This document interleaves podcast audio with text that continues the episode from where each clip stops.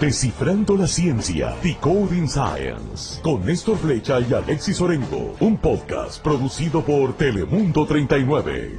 ¿Qué tal? Muchas gracias por continuar con nosotros en un episodio más de Descifrando la ciencia. Gracias por habernos acompañado en estos pasados episodios. Hoy vamos a estar descifrando la ciencia de otro tema sumamente interesante y hoy me acompaña nuestra eh, compañera Samantha Rodríguez. Samantha, bienvenida. Muchísimas gracias, Alexi, por permitirme compartir este espacio de Descifrando la Ciencia y poder descifrar otro capítulo más en compañía también de nuestros invitados y de un tema también que me parece sumamente interesante descifrar. ¿Y cuál vamos a estar descifrando hoy? Bueno, lo que sería la seguridad cibernética y todos los aspectos relacionados con la misma. Así que a descifrar la ciencia. Así que nos va a acompañar un experto. Se trata de Israel Denis. Él pues se tiene, eh, trabaja en una compañía, ¿verdad?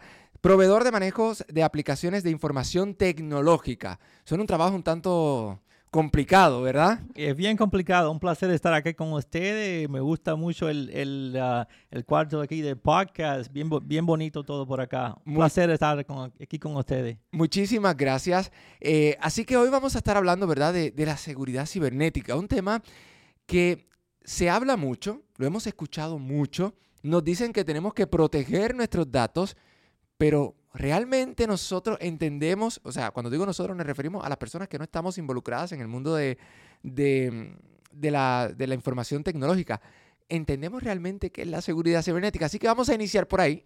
¿Qué es la seguridad cibernética? Bueno, como sí es la práctica de eh, darle seguridad a los teléfonos, a las computadoras, todo lo que se llama sistema que usamos para uh, usar aplicaciones, cosas de, de, de IT. Em, usamos bastante aplicaciones y teléfonos, sea en el, en el teléfono como un app o sea un, un, una, una, aplicación de la computadora. So, la cibernética y la ciberseguridad es asegurar que todo sistema esté seguro, que no, no, no hagan hack ni nada de eso. Muy bien, así que es eh, especialmente ahora donde tenemos eh, toda nuestra información, mira aquí. Está en, todo en, estos teléfonos móviles. En el teléfono tenemos todo, todo lo que se llama información personal, todo lo que se llama información financiera. Eh, los apps han, han, avanzado muchísimo.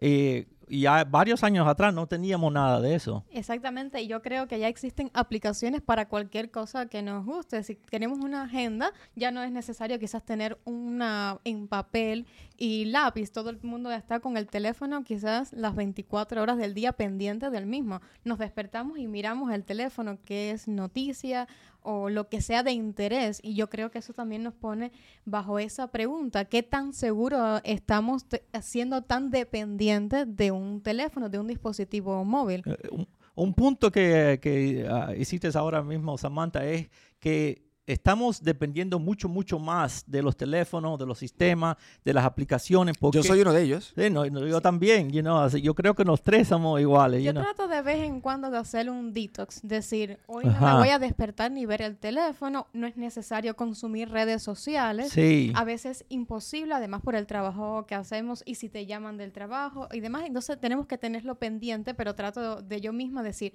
vamos a un poco bajarle a usar el teléfono y nos viene bien como usar distintas aplicaciones a las cuales pueden ser nuestras favoritas, porque entiendo también que es, es difícil eh, quitarnos estos hábitos y yo recuerdo cuando éramos niños, yo no soy tan mayor, no éramos, yo no tenía teléfono, pero ya yo veo mis primos más niños que ya tienen teléfono, ya usan aplicaciones que yo no he usado en mi vida. Sí, así es. Entonces ellos digo, y cuando tengamos nuestros hijos ya van a tener un teléfono como su seguridad social. Sí, sí, yo creo que ya más jóvenes han estado usando los teléfonos más jóvenes. You know?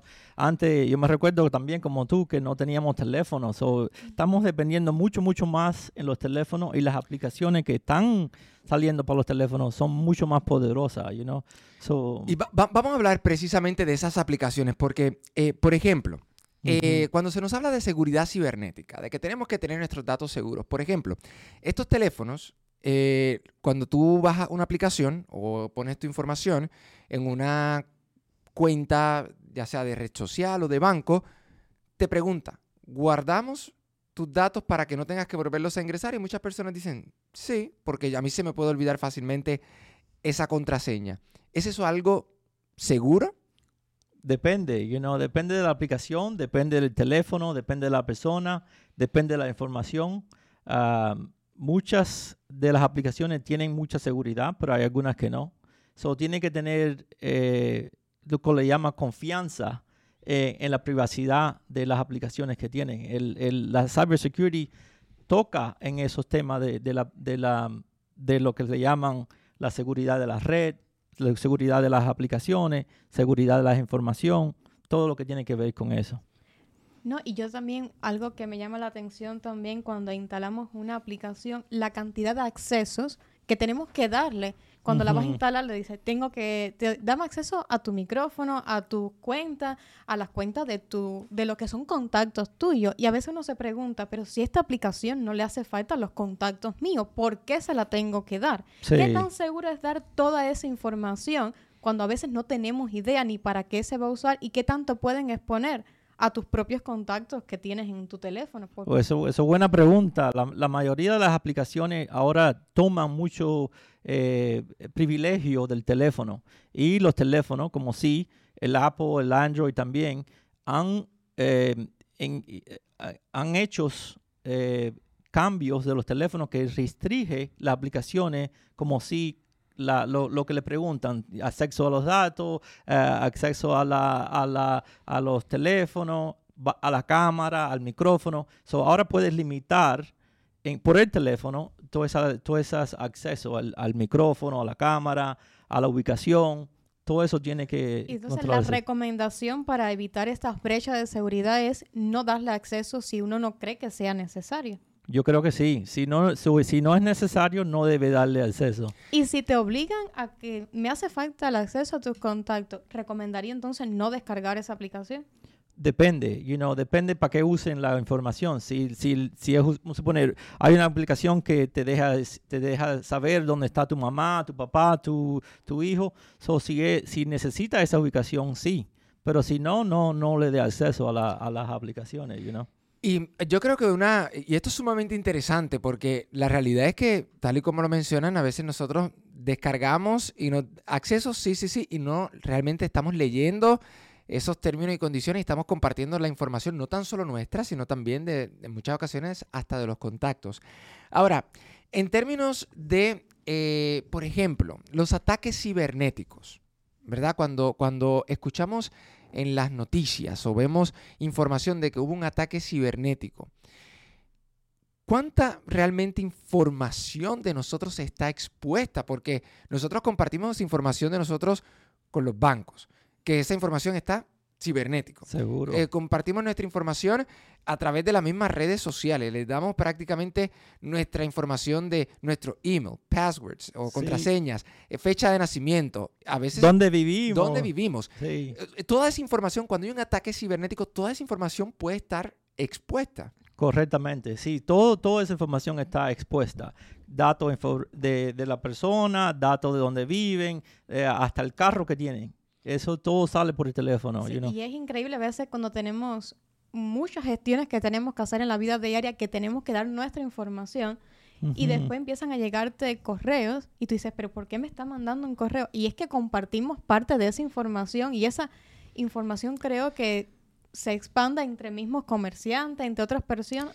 O sea, no la estamos compartiendo con una sola. Se comparte con varios, se comparte con varios. Y la, they share it. Eh, la, la, comparten. la, comparten entre Ajá, ellos. Entre ¿Y cómo, ellos. cómo yo, verdad, eh, puedo proteger mis datos? ¿Cómo yo puedo hacer para que eh, sin perder acceso a, por ejemplo, mi cuenta de banco en, en, mi celular o mi cuenta de las plataformas sociales, ¿cómo yo puedo hacer para proteger mis datos de un ataque cibernético? Bueno, una de las primeras cosas que se recomienda es establecer una password que sea bien complicada. No, no uses tu date of birth, eh, la fecha de nacimiento, no uses cosa que sea común. So, eh, establecer una, una password bien complicada, eh, ver de dónde vienen los ataques, las aplicaciones que está bajando, tratar de no poner tanta información, exponerte tanta información en, en, el, en, el, en las aplicaciones o en el web o en el, en el internet. So, evitar de poner tantas informaciones y reducir todo, todo lo que se llama información personal, you know, con privacidad. Ok. Entonces, eh, otra de las cosas que estaba comentando yo con Samantha específicamente era que eh, las, famosos, las famosas fotos de, de, los logros, por ejemplo, voy a hacer un ejemplo muy sencillo.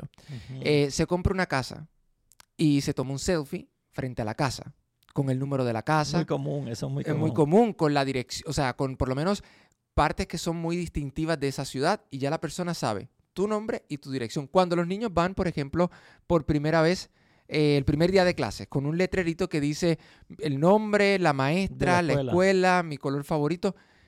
Eso puede ser información que no necesariamente viene un hacker a robarla. Está disponible en las plataformas digitales, sociales. Seguro, seguro, seguro. Y se usa bastante en los hack attacks, you know. Hay mucha eh, eh, impersonation, de impersonando a la otra persona o cuentas que no son fal que son falsas. So, usan esa información como ataque a personas que usted conoce o, personalmente te atacan a, ti. Si quieren entrar al banco, por, por ejemplo, eh, cogen donde vives, cogen el nombre de la persona, y cogen varias información que sea crítica para obtener acceso a la cuenta de banco.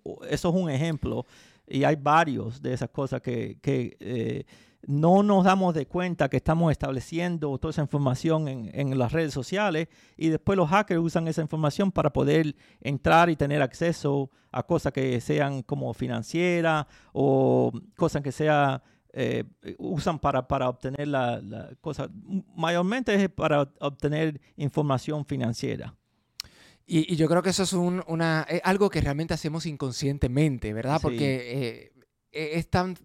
Eh, con una fotografía, uno puede dar tanta información, eh, mucha. información y no necesariamente como mencionaba anteriormente, estamos hablando de que alguien entró a, los sistemas a robarla, sino simplemente con un simple search ya, estaba allí. Uno mismo compartió esa información, uno mismo creo que de vez en cuando se expone y expone a otras personas, como mismo lo decía Alexi. Es el primer día de tu niño en el colegio y compartes la foto de sus amigos, el uniforme, qué escuela es, su maestra. Eh, es una brecha eh, abierta que da uno mismo, que una de las cosas que es bien crítica es los cumpleaños.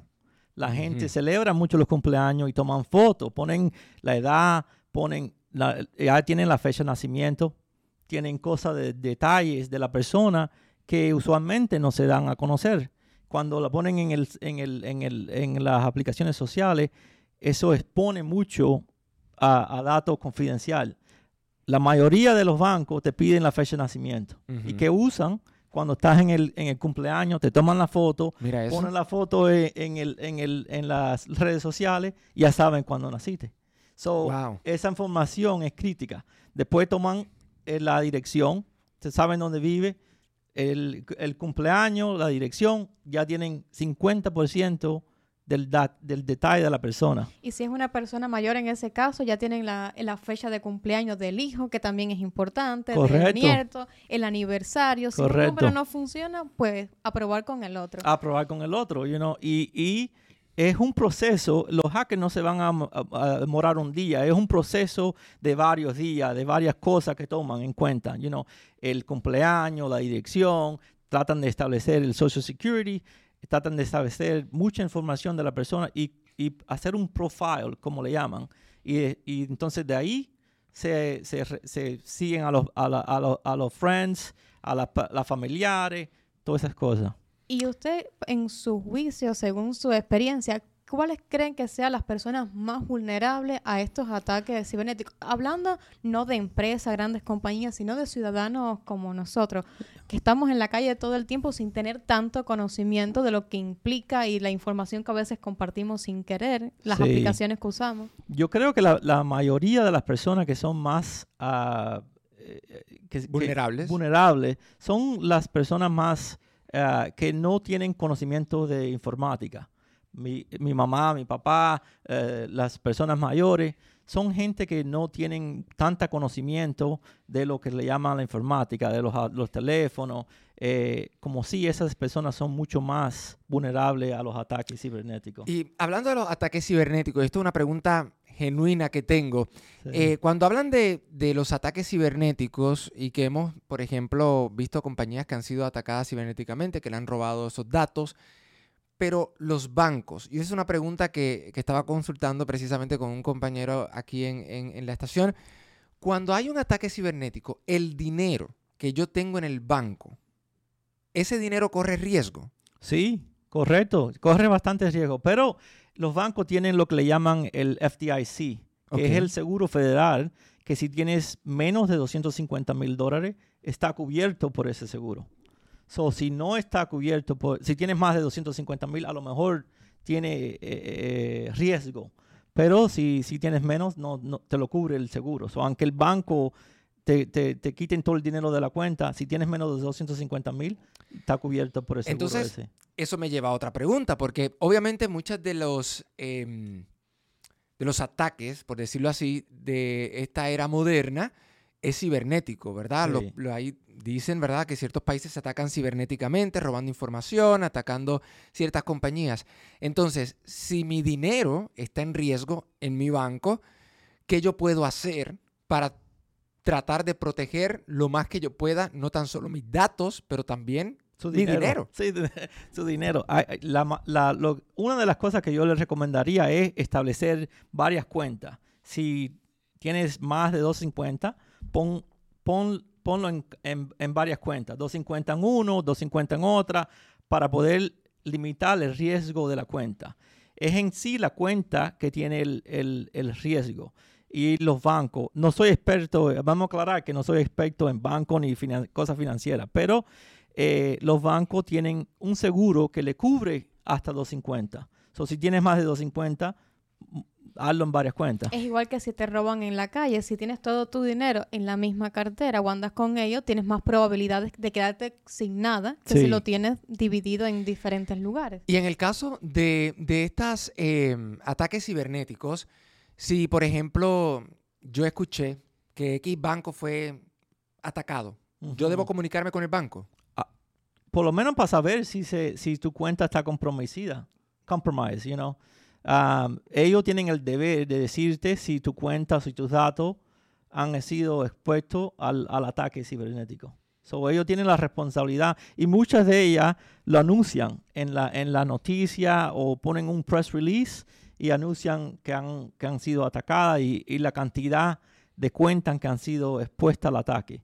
So, ellos tienen responsabilidad de, esta- de, esta- de decirte si, tienen, si tu cuenta o si tus datos han sido un- expuestos a eso. Y, y- y lo hemos visto. Sí, sí. Yo, eh, ya, eh, hay algo que a mí también me causa mucha duda y lo que y lo vemos en películas desde hace tiempo es el tema de el acceso a la- a las cámaras, a tu cámara. Yo entiendo una parte, hay veces que podemos darle acceso sin querer nosotros a alguna persona y ya él tiene nuestra, digamos, nuestra computadora tiene acceso remotamente y puede ver lo que, lo que estamos lo- viendo la cámara mía. Si, de- si le doy a un link que viene comprometido también. Pero si yo no le he dado acceso queriendo sin querer a alguna persona, un hacker, ellos pueden de alguna forma interferir y ver mi cámara. Sí, la respuesta es sí, porque eh, no es solo el software, so, también hay lo que le llaman el hardware. Hay varios puertos, eh, lo que le llaman ports, en, el, en la computadora o en la cámara, que comunican información a una, aplicación que está en el, en el web, en el cloud.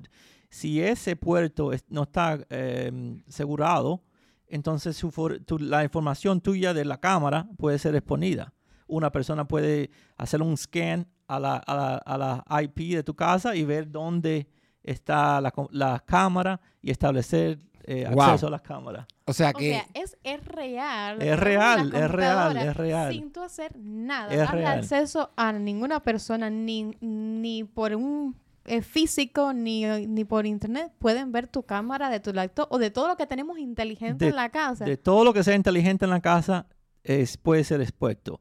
La razón es porque esas aplicaciones, esos hardware, se comunican a una, a una aplicación en el, en el, en el cloud. en la nube, la en famosa nube. En la famosa nube. So, esa información pasa al, al, al, al cloud y no tiene que ser directamente al cloud. Si se conectan a la casa por el Wi-Fi, la mayoría de las personas ahora tienen Wi-Fi en la casa. Las passwords son el apellido o cosas que sean comunes.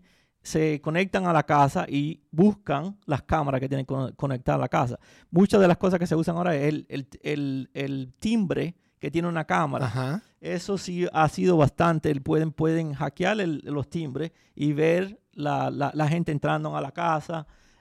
No usualmente adentro, pero la- por afuera Oiga, sí. Escuche eso bien, usted que nos está viendo y nos está escuchando, porque por lo menos a mí, yo- bueno, claro, yo sabía que era una posibilidad, pero no sabía que era algo tan fácil prácticamente. Entonces, si ya, fácil. y ya muchas de las casas están diseñadas para que, por ejemplo, desde el teléfono móvil usted abra la puerta del frente, abra Así la es. puerta del garage o que controle la temperatura de su casa. Estamos hablando entonces que si la persona tiene acceso, o sea, una persona, un hacker, una persona que se dedica a hacer estas eh, fechorías cibernéticas y tiene acceso a la parte inteligente de su casa, literalmente puede abrir la puerta de su casa. Puede abrir la puerta de la casa, puede ver cuando viene, puede ver cuando sale. Pues ahora lo- los Alexa, los Google Nest, todas esas cosas ya están Ajá. controlados eh, completamente. Y la, y la casa del futuro yo creo que va a ser mucho, mucho más. Yo tengo que confesarle, a mí me da miedo tener una casa sumamente inteligente. Yo creo, en mi caso muy personal,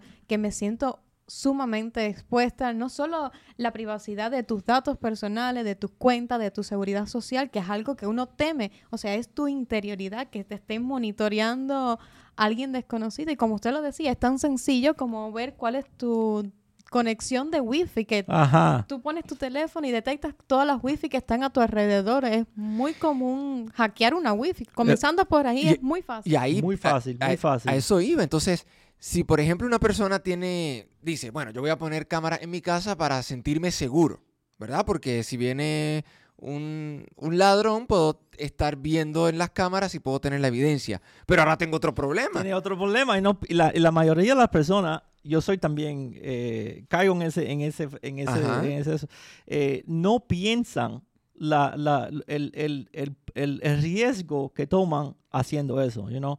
No saben que, la, que tener una password porque le quieren darle password a los muchachos, o si vienen los, los, am- los familiares, quieren un password bien fácil y, y entran por tu casa por el Wi-Fi, you know? Entonces, la mayoría de las, las personas no entienden el riesgo que se exponen tomando esa, Y- y, aquí tengo dos preguntitas. La primera es eh, la recomendación, ¿qué podemos hacer para minimizar entonces...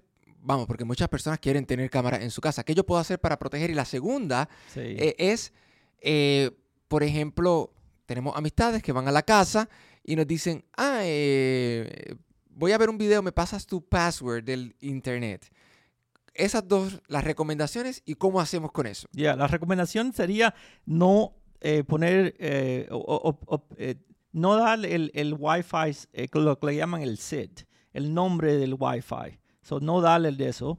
Eh, los teléfonos ahora te dejan eh, compartir el Wi-Fi sin dar la password. So, comparte el, el Wi-Fi connection sin dar el, el password, no del password. Y mantener una password que sea más larga de 12 characters. De, De 12 caracteres. De 12 caracteres. Y, y yo he visto casas que dentro de su co- decoración tienen, este es el password de wifi en una... En los negocios, ¿Es en los, nego- en los eh, negocios. así you know. abierto. O sea, Es- a, es muy cierto. ingenuidad.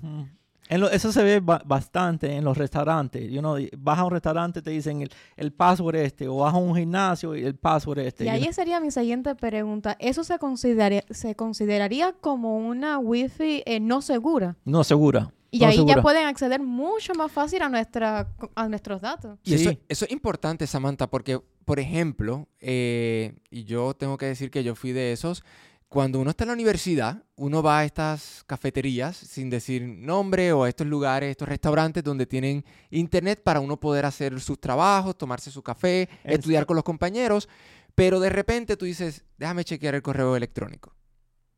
Y tú entras desde, estás allí en, un- en una eh, red pública, entrando a tu correo electrónico eso también ah, eh, ya prácticamente pusiste tus datos en una red pública. Una república y, y lo que se ve ba- bastante en esos lugares es que le llaman lo que le llaman el man in the middle. Eh, que ellos toman el wifi y compartes en Wi-Fi. Entonces se ponen como la persona en el medio. Ok. Y tus datos pasan por la computadora de esta persona que está en O el que- medio. que, para, enten- para entender esto, cuando en en- puede pasar que tú realmente no estés conectado al Wi-Fi directamente, sino a través de un hacker. De un hacker. Wow. de un hacker, que ellos mandan la, la, la, la Wi-Fi que estás conectándote, pero se ponen en el medio. Y eh, todos los datos que tú mandes, el banco, la acceso a la casa, el email, como dijiste, pasan por el servidor o por las personas en el medio. O sea, si ya no es lo suficientemente inseguro eh, dar todas las informaciones a nuestras aplicaciones, cuentas de banco, cuando nos conectamos en una red llamada no segura, por pública, abierta, que tenemos el wifi, todo el mundo lo tiene, ahí estamos doblemente exponiendo nuestra Doblemente. información. Sí, doblemente, doblemente. Y inocentemente, porque no sabemos qué está pasando. Correcto. Sí, y es el hecho, ay, si tengo la wifi es gratis, déjame revisar el correo, el Instagram y déjame ver si la cuen- lo que compré ahora mismo me lo descontaron en el banco. Correcto. Es Y- demasiado la y información que... Bastante, bastante. Y, y lo estás haciendo inconscientemente, lo estás haciendo sin saber. Eh, una de las cosas que yo recomendaría es poner un VPN acá en el teléfono. Ok. So, si tienes un teléfono y estás accediendo a Wi-Fi Y- y- público, Para que nos expliques brevemente qué es un VPN. So, un el- VPN. un, un, V- un VPN sin llegar a tantos detalles técnicos es una, una forma de obscurir la IP, los datos que estás mandando para el Internet. So, usan la, una, como una aplicación para, para eh, obscure, Proteger. ¿no? proteger, proteger, proteger. Le- le- eh, mu- muchos de ellas hacen en- encryption, le dan, eh, no sé cómo se dice en español, Encriptado. encriptado, los datos son encriptados, entonces los manda por el, por el internet. So, la VPN eh, estable ese encryption y te manda los datos al, al O internet. sea, básicamente, ahora yo tengo mi teléfono sin un VPN y dice, estás conectada, estás en tal lugar, en tal, estas tus coordenadas y pueden acceder a mi teléfono, a mi información. Pero si yo usara un VPN, no podría saben. decir, bueno, esta persona está conectada en, ¿En otra ciudad, en otro continente, con entonces ya ahí sería un trabajo doble para es los doble, hackers. es doble, es doble, es doble, porque no ven la- los datos eh, públicos. So, van a ver lo que van a ver, van a ver datos, pero no van a ser, eh, eh, va a ser todo encrypted, va a ser descifrado, descifrado, Y eso llaman. también lo vemos mucho en las películas cuando te hackean y ot- otras personas quieren contrarrestar a ese hacker, empiezan a salir en múltiples direcciones de internet en distintos continentes, países. Esa es la forma también de, de hackear y, y de, De esconderse, de de- esconderse, de exacto, es una forma de esconder nuestra información, básicamente. Sí. Entonces, la recomendación sería, si usted no es una persona muy hábil con todo lo que es las nuevas tecnologías, pero nos gusta consumirla y es necesario en la actualidad usarla, nos guste más o nos guste menos, usar una dirección de VPN sería lo más recomendable Mm. para eliminar un poco la exposición, minimizar 100%. Minimizarla, por lo menos minimizarla. Minimi- minimizarla 100%. Si, si estás viendo a social media o si vas al public Wi-Fi, lo 100% recomendaremos eh, que usen un VPN. Y ahora tengo, eh, por ejemplo, eh, nosotros en múltiples ocasiones utilizamos estas famosas redes de mensajería instantánea eh, para compartir, por ejemplo, si voy a mandar o voy a enviar dinero a, a mi esposa o a algún familiar fuera del país, hey, me pasas tu información del banco. Y obviamente es una persona de confianza, es mi esposa, es Ujú. mi mamá, es mi tía, mi primo. Pero, ¿qué pasa si me hackean el teléfono? Esa información también puede estar expuesta. Sí, y una de las cosas que se ve muy frecuentemente es que usen tu teléfono mandándole un mensaje a un familiar diciendo Ujú. que eres tú y, le- y te, y te piden Y dinero. eso se puede hacer. Sí, se puede hacer, se puede hacer. Sí, y, y yo he visto mucho y, y creo que es la forma también más común, por eso le preguntaba cuál creía usted que eran las personas más vulnerables, es a través de un mensaje de texto o por, por redes sociales. Eh, alguien te hackea tu cuenta y le manda a todos a tus amigos, mándame ahora mismo tanto dinero porque estoy en peligro. Y muchas personas dicen, "Mm, tengo que hacerlo porque esa persona me interesa. Y, No, es que y no hay forma de verificar. Si tiene un familiar en otros países, es difícil verificar la, la autenticidad de esa persona, Un- aunque sea en el mismo, la misma ciudad. Tiene que llamarlo, tiene que, decirle, oye, cogí un mensaje de usted. ¿Y, y, y qué yo puedo hacer? Si, por ejemplo, yo recibo un mensaje de un contacto mío y me dice, hey, estoy en problemas, me puedes pasar X cantidad de dinero. Y una persona que, digamos, uno le tiene mucha confianza porque tampoco uno le va a enviar a, a cualquier persona. Claro. Pero si es un amigo o si es un familiar que tú dices, bueno, esta persona es de confianza, esta persona... Yo recibo un mensaje ahora mismo. ¿Qué yo puedo hacer? Primero que nada, tiene que verificar que la cuenta es auténtica. ¿Y, Por- co- ¿Y cómo se verifica que una cuenta es auténtica? Llamando, llama a la persona, recibí un mensaje tuyo, ¿es verdad o no es verdad? Eh, eh, you know, hacerle una llamada por... Quizás por- no contestar ese mismo mensaje porque No le va a llegar, le no va a llegar al, al Sí, no hacker. contestar. Eh, Y eso, pa- eso pasa bastante, bastante, bastante. Y la mayoría de la gente caen en, en ese, en ese, en ese hack. You know, le, le piden 20 dólares. No tiene que ser una cantidad grande, es una, peca- pero lo usan con bastantes amistades y se lo hacen a bastantes cuentas. Eso, eso es algo sucede. que no llama la atención. Si Sí. pides poquito, vas a, a tomar más que Sí. pidiendo una cantidad Claro, que llame la atención. Claro, usualmente es bien poquito, no tiene que ser tanta grande la cantidad. Y si estás trabajando, no tienes tiempo de No llamar, tiene tú dices, tiempo. ay, déjame mandarle. y Claro. Es más rápido que Es tener. bien, es bien rápido, es bien rápido. know. Igual cuando recibimos correos, email eh, sospechosos con link, ¿cómo detectar?